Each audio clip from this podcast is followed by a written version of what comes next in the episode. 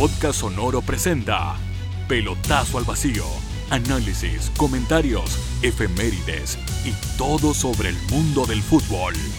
Conduce Jorge Gómez Pelotazo.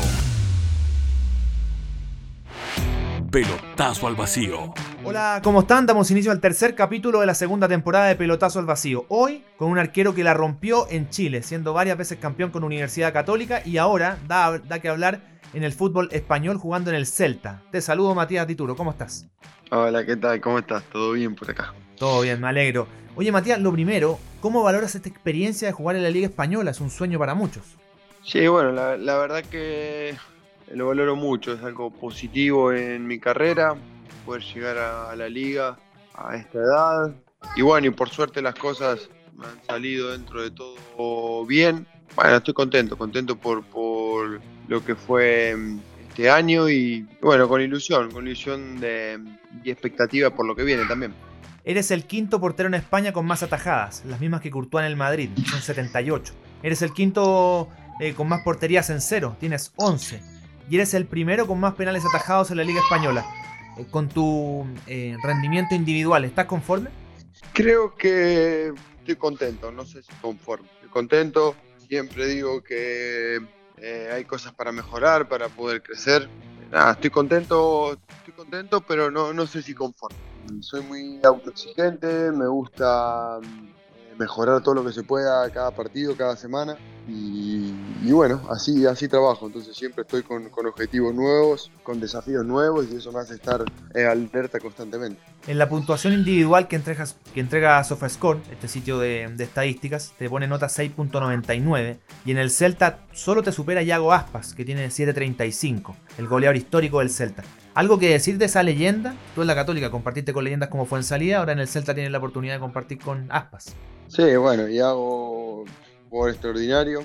Te das cuenta en los entrenamientos que, es un jugador diferente, que piensa, que piensa cosas que, a los demás no se le ocurre, es, real y, las ejecuta. Las ejecuta de una manera excepcional. Eh, además de ser un gran compañero, una muy buena persona y siempre humilde y trabajador, así que me pone muy contento compartir con él, que tenga los números que él tiene y lo destacado que es eh, no solo en el Celta, sino en el fútbol español. ¿Cuánto suma en un plantel, Matías, tener referentes así como tuviste al Chapa de compañero, ahora Yago? Eh, ¿Son tipos que empujan en lo anímico a, los compañeros? Bueno, suma mucho. Eh, recuerdo con el Chapa tengo una relación de amistad y compartimos muchísimo juntos, muchas concentraciones, muchos viajes éramos compañeros de habitación y, tener un compañero capitán de, la forma que lo hacía el, o que lo hace el Chapa, no solamente portando la cinta, sino con el ejemplo en el día a día de, cómo debe comportarse un capitán y, cómo debe ser. Eh, la verdad que para el grupo eh, es algo importantísimo. Y bueno, y acá pasa lo mismo. El capitán es, Hugo, Hugo Mayo, pero Iago es un referente histórico del club y los dos eh, quieren mucho a la institución y, tiran muchísimo para adelante a todo el grupo. Y eso es importante porque hay un rumbo al cual seguir y ellos lo marcan y ellos lo exigen y nosotros lo acompañamos. En lo colectivo, Matías, el Celta está en el puesto 11 con 36 puntos, está en la mitad de la tabla, está a 12 puntos de la clasificación a Copas Europeas y por abajo está a 10 del descenso. ¿Cuál es el objetivo del equipo para lo que queda de temporada? Bueno, quedan nueve partidos y mm, el objetivo es ir partido a partido como lo hicimos hasta ahora. Sabemos que estamos en una situación de la tabla donde puede pasar cualquier cosa y, puedes mirar para los dos lugares. Entonces, ahora enfocarnos en el próximo partido, que es Real Madrid de local, intentar conseguir los tres puntos en casa y, ver para qué estamos a medida que vayan pasando las fechas. ¿Cómo ha sido ser dirigido por el Chacho Coudet? ¿Algún aprendizaje?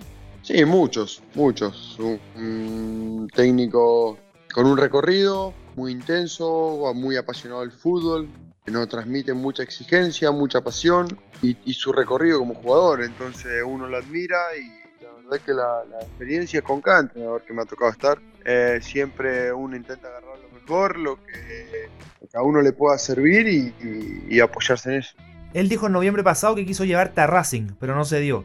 Y cuando llegó al Celta, manifestó que tú eras su primera opción, ahora se pudo. Es, es, bonito eso de tener la, la confianza y que no seas plan B ni C, sino que el técnico te quiera a ti. Eso suma, me imagino. Sí, sí, bueno, lo de Racing estuve al tanto de la posibilidad. En ese momento, bueno, las cosas no, no, surgieron y ahora con la posibilidad de venir al Celta, bueno, las cosas se dieron de una, de una forma que se llegó a un acuerdo y sí, obviamente que a mí me pone muy contento que el entrenador me, me, quiera y pelee para llevarme y bueno, por eso tengo una responsabilidad de hacer las cosas bien y un compromiso con él por, por haberme traído y poder intentar aportarle mi granito de arena al equipo. ¿Qué se siente tener que enfrentar un fin de semana a Benzema y Vinicius? Pasan semanas a Suárez y Griezmann. Pasan semanas a Aubameyang y Ferran Torres. ¿Te obliga a ser más trabajador aún y tener mayor concentración en los partidos? Más trabajador aún no. Eh, yo siempre trabajé al máximo. Estando en el lugar que me tocó estar, eh, siempre trabajé eh, al máximo. Y siempre entregué todo durante la semana para llegar bien a, a los partidos del fin de semana. Yo dije en muchas ocasiones que soy un arquero que si no entreno bien en la semana, el fin de semana lo más probable es que no llegue de buena manera. Y si entreno muy bien en la semana, me siento con buenas sensaciones el fin de semana. Y eso es lo que busco, tener buenas sensaciones. Y después habrá partidos en los cuales las cosas salgan mejor o peor, pero siempre con la intención de hacerlo bien para el equipo y enfrentar a esos jugadores que, son los mejores en el, mundo, la mayoría en sus puestos, y no solamente los que me nombraste, sino colegas también de, la portería, eh, que hasta hace algunos meses atrás lo miraba por televisión y uno lo veía muy lejano. Hoy tengo la posibilidad de enfrentarlos y obviamente que lo hago con mucha ilusión, con mucho, un desafío enorme y, y, sí, la concentración en general en, es constante en cada partido. Prácticamente no tenés tiempo para, despistarte. Eh, los delanteros definen muy rápido, el fútbol es rápido y, hay que estar siempre preparado y atento para intentar resolver. Pero bueno, eh, es mucha ilusión lo que me genera cada, cada fin de semana y, un orgullo poder estar acá para, enfrentar a, a ese tipo de jugadores. Hago un alto en la conversa, Matías, para contarte de Cabañas Foráneo ubicadas a orillas del río Maullín, están a 5 minutos de Puerto Varas, un sitio ideal con cabañas para 4 y 7 personas. Búscalos en Cabanas Foráneo en Instagram, escríbeles a contacto foráneo.cl o llámalos al más 569 9545 28 55. Te invito, Matías, a hacer un flashback. Vamos al 2015, tu debut en el fútbol chileno y en Antofagasta. Visitaste a la UNEL Nacional, no es fácil. ¿Qué recuerdas de ese partido? sí, me acuerdo, me acuerdo, fue un partido parejo. Mm, el resultado fue 1 a 1, sobre el final pude taparle un penal a Canales y en la siguiente jugada un cabezazo y, pudimos mantener el empate. Creo que arrancamos ganando y, nos empataron ellos. No me acuerdo muy bien cómo fue el gol y bueno, sobre el final tuve la posibilidad de tapar un penal y, que el partido ya terminó 1 a 1. El contexto fue muy, muy particular, como decías tú, partieron ganando en el primer tiempo y los empata Sebastián Uvilla al minuto 87. Después le cobra el penal a Canales, puede haber sido el 2 a 1. Y de inmediato en la transmisión se dice: Ojo con este arquero porque tiene un récord de penales atajados en Bolivia. Y va y se lo atajas. Y, Canales había anotado penales para darle títulos a la U el 2011 y el 2014. Por ende, no era fácil atajárselo a él. Y lo lograste. Así que fue una experiencia, me imagino, muy linda para comenzar. Sí, sí, seguro, seguro que sí. Fue una experiencia y unas emociones enormes en ese momento. Y poder arrancar así el debut en lo que era la liga chilena para mí, en un club nuevo, obviamente que, arrancar así es importante. Ahora vamos al 2018, tu regreso a Chile para jugar por la Católica. Partido extraño porque en tu debut hiciste un autogol, pero terminaste, terminaste siendo la figura del partido y la franja le ganó 2 a 1 a Temuco. Sí, también lo recuerdo, lo recuerdo perfectamente. Tengo la mala fortuna de que en un tiro libre que vamos ganando 2 a 0 y en un tiro libre eh, del borde área la, la, mueven corta, patean fuerte, la pelota rebota en la barrera, hace una parábola, pega en el travesaño y cuando me giro para intentar encontrarme la pelota me la llevo, me la choco con las manos y, la meto en propia puerta. Pero bueno, después tuve también la suerte de hacer varias atajadas, sobre todo sobre el final. le dieron la posibilidad al equipo de sumar tres puntos y, bueno, como decís, terminé siendo el jugador del partido eh, en un partido que fue, que fue extraño. Tuviste cuatro técnicos jugando por la UC. Valoremos a cada uno. Por ejemplo, Beñat, que es el que te trae a Chile. ¿Qué te dejó él? Saliste campeón por primera vez en Chile con él. Sí, Beñat eh, no solamente lo tuve en, Católica, lo tuve también en Antofagasta y él fue el que me llevó a Bolívar y el que me pidió para llevarme a la Universidad Católica. Entonces, la relación que tengo con, Beñat eh, va más allá de, muchísimas cosas y es muy fuerte, la verdad. Eh, él entregó una confianza en mí enorme, eh, apostó por mí en momentos claves de mi carrera que me hicieron crecer como futbolista y también como persona.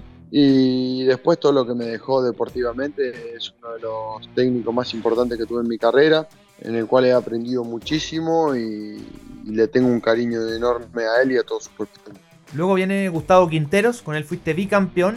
Pero quería preguntarte más allá del, del tranco positivo en el campeonato por esa Copa Sudamericana, donde la Católica había mucha ilusión y terminan siendo vapuleados por Independiente del Valle. ¿Cómo, cómo recuerda eso? ¿Fue, ¿Fue duro para el plantel en ese momento? ¿Un, golpe inesperado?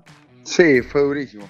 Fuimos a jugar contra el Independiente del Valle, en el cual eh, creo que fuimos con un poquito de exceso de confianza. Fue un partido muy duro, la verdad que Independiente del Valle gran trabajo, nos pasó por arriba en todas las líneas y creo que liquidó la serie en el partido de ida. Después de nosotros local tuvimos muchísima superioridad, creo que el partido terminó 3-1 si no me equivoco, o 3-2, no me acuerdo. Pero en el 3-1 creo que tuvimos la posibilidad de hacer el cuarto y dos veces, tuvimos muchas chances de gol, creo que si el partido en la ida no hubiera sido el que fue, en la vuelta habríamos podido pasar la llave. Y después creo que Independiente del Valle termina saliendo campeón o llegando a la final, no recuerdo muy bien. Entonces sí, obviamente que fue una eliminación dura en ese año. Pero bueno, después eh, pudimos revertir ese golpe, que no es fácil. Que no es fácil cuando un equipo recibe un golpe, puede revertirlo y terminar siendo campeón de liga.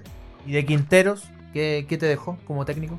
Bueno, Quintero eh, también es un técnico de muchísima experiencia, con un recorrido enorme, con una tranquilidad para, el manejo del grupo admirable y la lectura de los partidos y todos los técnicos siempre te, dejan algo, pero bueno, a veces es muy difícil de, decir exactamente qué te deja un, entrenador. Son más detalles, siempre admiro mucho los detalles de, los partidos, detalles tácticos. Más allá de, que como, con todos los entrenadores tuve una relación muy buena como persona, eh, después admiro mucho cómo, cómo, son capaces de resolver un partido o, de preparar partidos a nivel táctico. Bueno, en ese aspecto Gustavo era muy inteligente y, y, Beniat también. Beniat preparaba el partido de gran manera. Tras ellos vino Ariel Holland, con él fuiste tricampeón. Teniendo la oportunidad de hablar con algunos jugadores de Católica, algunos que también fueron dirigidos por Bielsa, decían que Holland era el que más se asemejaba. Bueno, tú no fuiste dirigido por Bielsa, pero me imagino que hubo una, una mecanización de jugadas, de, mucho tema tecnológico. Eh, ¿Era tan así? ¿Un tipo muy, muy estructurado, muy trabajador?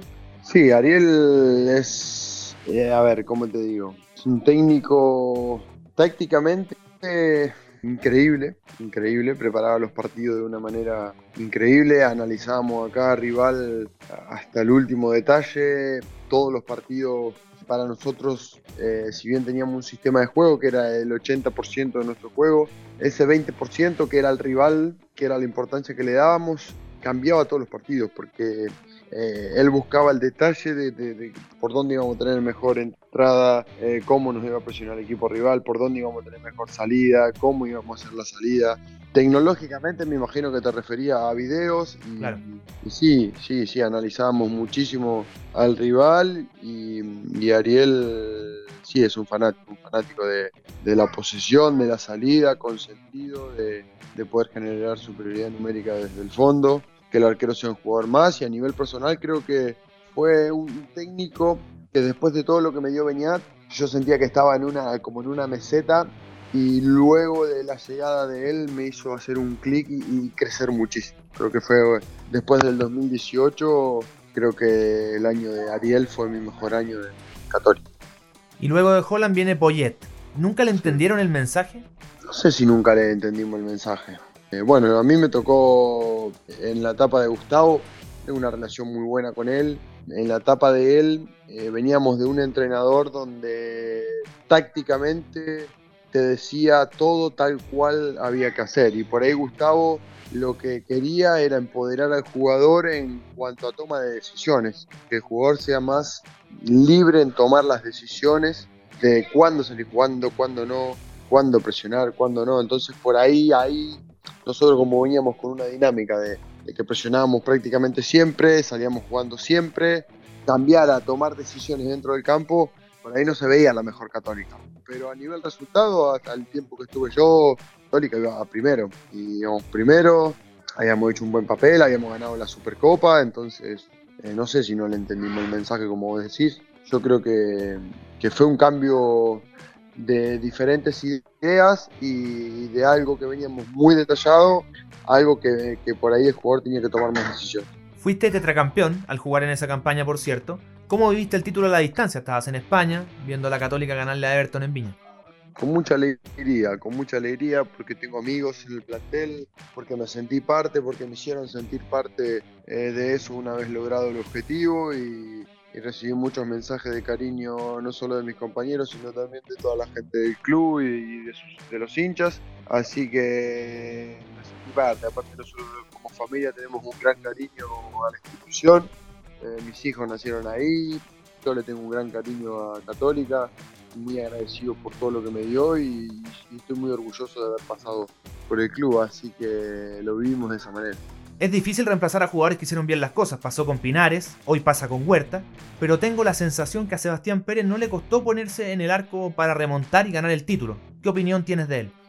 Es, un, gran arquero, Seba, es un gran arquero, gran, trabaja muchísimo, se prepara muchísimo. Demostró a Nikiki que, que, hizo un muy buen año, después le tocó estar en Católica el segundo semestre y lo hizo muy bien, pudo sostener al equipo en los momentos que, requería y al final conseguir el objetivo y la verdad que lo hizo muy bien, así que estoy muy contento por él y por el presente que está viviendo también de, ser convocado a la selección. Antes de seguir con la conversa, Matías, te hablo de Estación Rock. ¿Sueñas con tocar un instrumento? Hay una escuela en Puerto Varas que te enseña a hacerlo. Búscalos en www.estacionrock.cl y revisa la mejor plataforma de clases online en www.errock.com. Y también te cuento de Q Analytics son el más grande ecosistema de soluciones tecnológicas y te quieren ayudar. Visítalos en www.qanalytics.cl o escríbeles a info.qanalytics.cl. Estamos, Matías, en semana de clásico. ¿Cuáles son tus recuerdos de esos partidos en Católica? tengo muchos, muchos recuerdos. Muchos recuerdos de, los clásicos. Lo vivíamos de, una manera diferente la semana del clásico, con, mucha ilusión, con muchas ganas de que llegue la hora del partido. Y bueno, con, mucha alegría, alguna que otra derrota, poca, pero la mayoría fueron alegría, así que lo vivíamos de manera intensa. ¿Te quedaste con el celular que te tiraron en el Monumental? Sí, sí, lo tengo guardado. Un buen, un buen recuerdo, es como una medalla, ¿no? Bueno, está ahí guardado, una anécdota, un recuerdo. A la distancia, Matías, ¿qué extrañas de la Católica? ¿O qué tiene la Católica que no has encontrado en España aún, por ejemplo? Uf, eh, bueno, extrañar de, la Católica eh, muchas cosas, porque eh, viví muchos años ahí, estábamos muy instalados como familia, teníamos amistades, extraño a mis amigos, obviamente, que juegan en el club, la gente del club, el cariño, muchas cosas que se extrañan. Porque fueron muchos años, en los mejores de, mi vida personal. Muchas cosas son las que se extrañan. Ahora comparar con, con lo que vivo ahora, no, no, no, no, me puse a pensar, no. Es eh, claro, en, la distancia, como dices tú, mucho tiempo viviendo en la católica. Se suele escuchar la frase que hay que reinventarse en el éxito. ¿Cuál fue la clave para ser tetracampeón, entiendes tú? Y quizás es lo que falte ahora para pelear el pentacampeonato. Como decirte la clave, no, lo sé. Creo que no hay una clave. Son muchas cosas que se juntan en, un mismo club, eh, donde las cosas se hacen muy bien desde la dirigencia, donde está todo muy ordenado, donde los jugadores que, les tocó estar o que nos tocó estar teníamos hambre de, de conseguir cosas y que siempre supimos adaptarnos a cada cuerpo técnico que llegó y creo que eso fue importante. Ahora, lo que esté pasando ahora para conseguir el Penta, no sé, eso no sé porque no estoy en el club y no podría opinar de eso. ¿Sientes que los torneos internacionales fueron un, tema pendiente en, tu paso por la Católica? ¿Dolió mucho esa eliminación, por ejemplo, con Vélez en la Sudamericana? ¿El equipo está ilusionado con, una mejor, eh, con un mejor desenlace? No sé si fue algo pendiente. Creo que vivimos cosas históricas y logramos cosas históricas para el club que nunca antes nadie, ningún jugador en toda la historia del club que había pasado había logrado. Entonces creo que no, tengo nada pendiente con, el club ni, mucho menos. Eh, al contrario, vivimos cosas increíbles.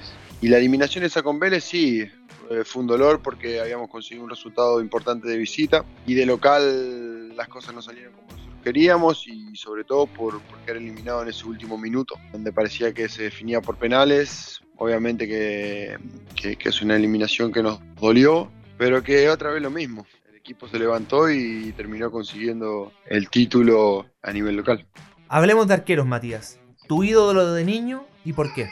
Mi ídolo de niño era Oscar Córdoba, porque me gustaba muchísimo cómo, cómo atajaba, porque atajaba en boca y yo soy hincha de boca y porque me admiraba muchísimo su potencia de piernas y lo que hacía en, el, eh, en boca. El mejor arquero que tuviste de rival. Courtois. Y lo vas a tener pronto también. sí, lo vamos a tener pronto nuevamente. ¿Es él el mejor arquero de la actualidad o hay otro? Yo creo que sí, yo creo que está en un nivel muy alto, creo que ha sostenido al Madrid muchas veces, o bueno, últimamente en la eliminatoria contra el PSG de visitante creo que fue clave para que después de local pudieran dar vuelta a la serie, y en la liga está siendo un año espectacular, así que creo que es un arquero que está en muy buena forma y que es de los mejores, no solo de España, sino del mundo. ¿Y para ti quién es el mejor arquero de la historia? Y a mí me gusta Buffon, no sé si es el mejor de la historia, pero es uno de los que más me gusta, sí. Seguro, bueno, campeón del mundo del 2006 y un histórico, sigue jugando todavía. Sí. Y en tu caso, sí. Matías, tienes 34 años e imagino que el sueño de jugar alguna vez por la selección argentina siempre está. Sí, obviamente, obviamente que, que es el sueño más, más grande que tengo, ¿no? es una ilusión enorme. Obviamente que cuando vine al Celta quería trabajar de la misma manera que lo he hecho siempre y ojalá poder tener una posibilidad, pero bueno, no llega porque no, no, no, tenía que llegar, pero bueno, siempre está esa ilusión. Al cierre, Matías, te doy la chance que me preguntes lo que quieras. Estoy corriendo un riesgo gigante, pero como los periodistas siempre ponen en aprieto a los futbolistas, bueno, es hora que tú te, te vengues. Pregúntame lo que quieras y yo intentaré responder. ¿Por qué los periodistas le dieron tan poca cobertura a la Católica el tiempo que, por lo menos que me tocó estar ahí, siendo que Católica era el mejor equipo por lejos del fútbol chileno y que, que estaba primero constantemente. Ah, te fuiste en la dura. bueno, periodista. Ah, no, y... vos querías, no, tranquilo, vos tranquilo. Presión. Sí, está bien, está bien. Bueno, más que allá que periodistas, Matías, yo te diría que medios de comunicación, ¿eh? porque hay periodistas que, que, en sus redes sociales exacto, bueno, cubren. Perdón, sí. quise, decir, quise decir medios de comunicación. Exacto. Claro, y voy a ser igual de, de, de, transparente como tú fuiste con la pregunta, y cuesta que los hinchas de repente lo, lo entiendan, pero pasa que la católica en muchos casos no vende. Y los medios de comunicación, como son entes privados, lo que buscan es llegar a la mayor cantidad de gente. Entonces, si Colo Colo gana o pierde, vende más que otro cualquiera. Pasa algo parecido con la U y con la selección. Y es injusto, es muy injusto porque lo ideal es que se informe de lo que está ocurriendo. Y si Católica fue el mejor equipo durante cuatro años, lo lógico es que las portadas fueran la Católica. Y hay un ejemplo muy antiguo, tú no estabas en Chile todavía. El año 2010, la Católica sale campeón, le gana 5-0 a Everton en San Carlos Capoquindo y fue portada de un diario de cobertura nacional y todos pensaron de que esa iba a ser la portada para Santiago porque era para regiones. Pero esa noche, Humberto Suazo fue campeón con el Monterrey en México. Y la portada para Santiago fue Humberto Suazo fue campeón en México. Y la Católica fue un pedazo abajo, una foto chica. Yo creo que eso es lo que mejor ejemplifica lo que pasa. Y, cuesta, cuesta entenderlo. Los hinchas claramente les duele porque, porque bueno, uno, uno espera que las cosas sean distintas, pero, pero históricamente ha sido así. Y te diría que los últimos 25 o 30 años, porque antes habían en revistas como la revista El Gráfico, eh, antes estaba la Don Balón, la Triunfo, la revista Estadio, donde a veces habían portadas con jugadores de Deportes Concepción, de Ferroviario, de Ranger, y nadie decía nada.